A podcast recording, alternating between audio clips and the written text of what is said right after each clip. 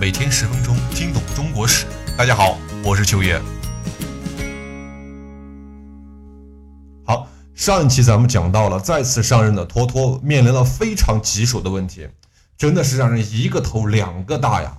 在当时的那种环境下，托托一众人能想到的解决财政危机最快的方法是什么呢？两个字叫变钞。对，叫变钞法，因为从智元的后期来讲啊，纸币的发行猛增，而且不断的贬值，以后历代大量的印钞，直到至正年间形成了巨大的压力，再加上伪钞横行，劣币驱逐良币，钞法已经到了一个破败不堪的地步。至正的十年四月。左司都事武琦建议变钞，吏部尚书切哲独支持变钞，并提出了以纸币一贯文、醒权铜钱一千文为母，而钱为子的方案。那么，托托汇集中书省、枢密院、御史台以及集贤呐、翰林两院的所有官员，进一步商议。会上进行了比较热烈的探讨。哈，集贤大学士兼国子祭酒，这个人叫吕思成。他坚决反对，但是他的反对在托托的眼里，什么变成了一个阻止活跃市场的一个绊脚石，所以遭到了托托非常强烈的压制。最终，托托把这个人赶出了朝廷，终于下定决心要实行变钞。妥欢帖木儿批准了中书省的变钞方案，下诏曰：“正闻帝王之治，因时制宜，损益之方，在乎变通，唯我世祖皇帝。”建元之初，颁行中统交钞，以钱为文，这个很重要。以钱为文，虽古筹之规未缓，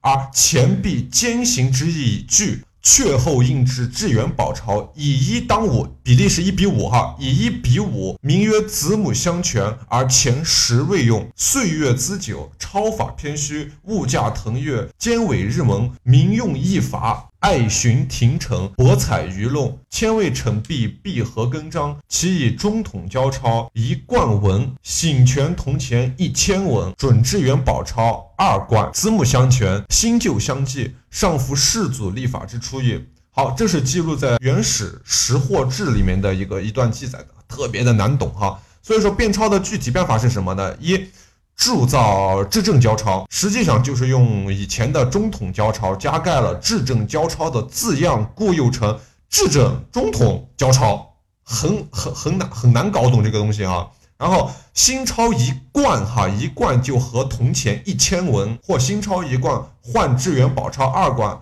而制正交钞的价值比至元宝钞要提高了一倍。那么两钞则并行通用。第二，发行制正通宝钱，它也是一种古币啊，与历代的旧币通行，使钱钞通显，以钱来充实钞法。那么在至正十一年（一三五一年），新钞与通宝同时发行。学过一定金融学的，大家会知道有一个效应叫什么？叫劣币驱逐良币。好，在这样的一个效应的前提下，很快就出现了通货膨胀，并且这个东西通货膨胀来的速度之快啊，朝廷根本没有反应过来。本来就比较寒苦的经济命脉，更加是雪上加霜的。那么史书上记载，行之未久，物价腾跃，价于十倍，十倍的通货膨胀，很夸张的一个数字。也有记载是什么呢？是京师料钞十锭，每锭是五十贯，一斗笠不可得。什么意思呢？就是十锭啊。五百贯铜钱，五百贯铜钱换一斗粮食都换不来。之后还有记载啊，说什么所在郡县皆以物货相贸易，公司所积之钞遂不具行。这是《原始识货志》中的记载。那么变钞的最后结果是什么？完全失败，不仅没有解决朝廷的经济问题，反而滋生了通货膨胀，而且是剧烈的通货膨胀。相传呀，在至正十一年的后期，民间啊。曾经出现了一段短暂的以物易物的时期。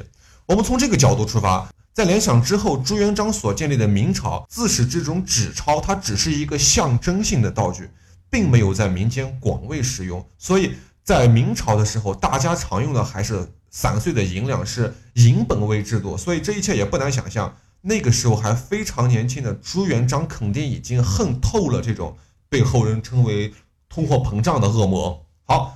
在实行变钞的同时，托托还在同时做一件事，是什么呢？我们上一期曾经讲过是什么治理黄河，两者双管齐下。早在至正八年二月的时候，朝廷便在济宁哈建立了都水监，然后命贾鲁为都水监的行使，专治河患。贾鲁呢，经过实地考察、地形的勘测呀、绘制地图呀，提出了两个方案，其中一个是什么？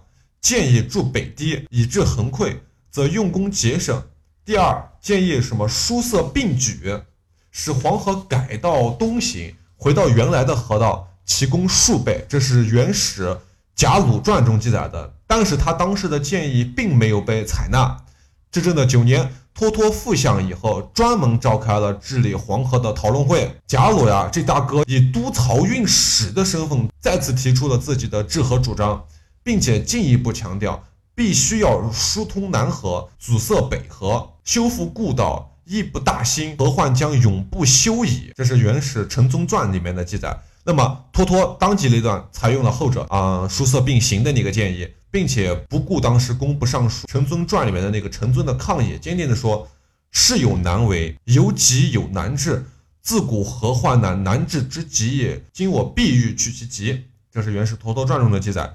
托托明知此急难治，也要冒着巨大的风险，还是坚决的欲去其急。他深知呀，越是不治越难治，越是难治，饥民啊、流民的问题就会越来越严重。所以，托托是把治河当做抑制盗贼滋蔓的重要手段来加以认识的。这个认知就要比朝堂之中其他的官员就要高出一层了。好，至正的十一年四月初四，吐蕃帖木儿正式批准治河，下诏中外，命贾鲁为工部尚书、总治河防使。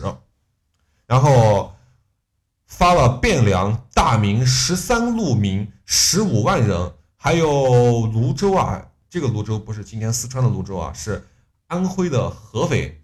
好，等地戍军十八亿，共两万多人服役，去治理黄河。四月二十二日开工，七月完成疏凿的工程，在八月二十九日放水固道，九月洲际通行，并且开始堵口工程。十一月十一日，双十一的时候啊，土木工程就所有的都做完了，然后堵建的工程呢也完成了。整个工程一共是一百九十天。贾鲁按照他疏色并举、先疏后色的方案，成功了完成了治河工程。所以我们在讲的两大刚才的两大手段，一个是变超，一个是治河。变超是完全失败的，但是治河成功了。所以一个失败。一个成功导致了这个时候本来朝廷的经济命脉就已经不太稳了，但是由于治河的成功，在一定程度上抑制了盗贼的横行，所以说这一点上为元朝廷续了一大口命，续了一大口命啊！好，我们回顾整个治水的过程，虽然从最后的结果来看是成功的，但是老天爷好像并没有站在朝廷的一边，为什么呢？时间不够呀。如果那个时候的通货哈没有太过于夸张的膨胀的话，如果没有白莲教起兵造反的话，如果老天爷能再给朝廷几年时间可以喘息的话，那我想这一切都不是这个样子的。在治河时期呢，白莲教教主这个人叫韩山童，抓住了一个时机，凿好了独眼石人一个，预先埋于黄河的临港，并且什么散布民谣，石人一只眼挑动黄河天下反，哎。这个大家都很熟悉，都听过的。所以在五月初啊，韩山童与刘福通等人啊，在这个叫颍州颍上，也就是今天的安徽，发动了起义，宣告元末农民战争的爆发。关于白莲教呀，我会在未来讲民间角度的时候，重新再来细说这一段白莲教的故事的。这里我们先一笔带过，因为我们的讲述有两个大的历史尺度，一个是从朝廷看民间，我们现在就在这个角度来讲哈。在这个角度讲完之后，我们就要开始讲述从民间看朝廷了。所以您各位稍安勿躁。那么我们回到主体历史，颍上起义爆发以后，韩山童啊虽然遭官府捕杀牺牲了，但是刘福通则在占领颍州成功以后，迅速进军河南的朱高、罗山、真阳、确山、汝宁、西周、光州等地，短时间内聚兵十万余。同年的夏季，哈，彭英玉起兵在淮西。八月，郫县的一个叫李二，也就芝麻李，很出名的芝麻李，赵君用，还有彭大以及其子在徐州起义。麻城人铁公邹普胜，还有田螺人部犯，这叫这人叫徐寿辉，在齐州起兵，就是今天的湖北蕲春。十月，徐寿辉克蕲水，就是今天的习水，建立了天完政权。十二月，王权就是不王三、张春等人攻占了邓州、南阳，称自己为北所红军。十二年的正月，孟海马等攻占襄阳，应属湖北，称南所红军。二年，定远人郭子兴等人攻占了亳州，今天的啊凤阳，凤阳东北的样子。北南西三片地方的红军啊，几乎是同时起义，来势之猛为袁廷所料不及的。那么，面对这样突如其来的暴风阵雨，刚刚解决好河患的托托又是怎样面对的呢？好，那么我们下期再见，大家好，我是秋野。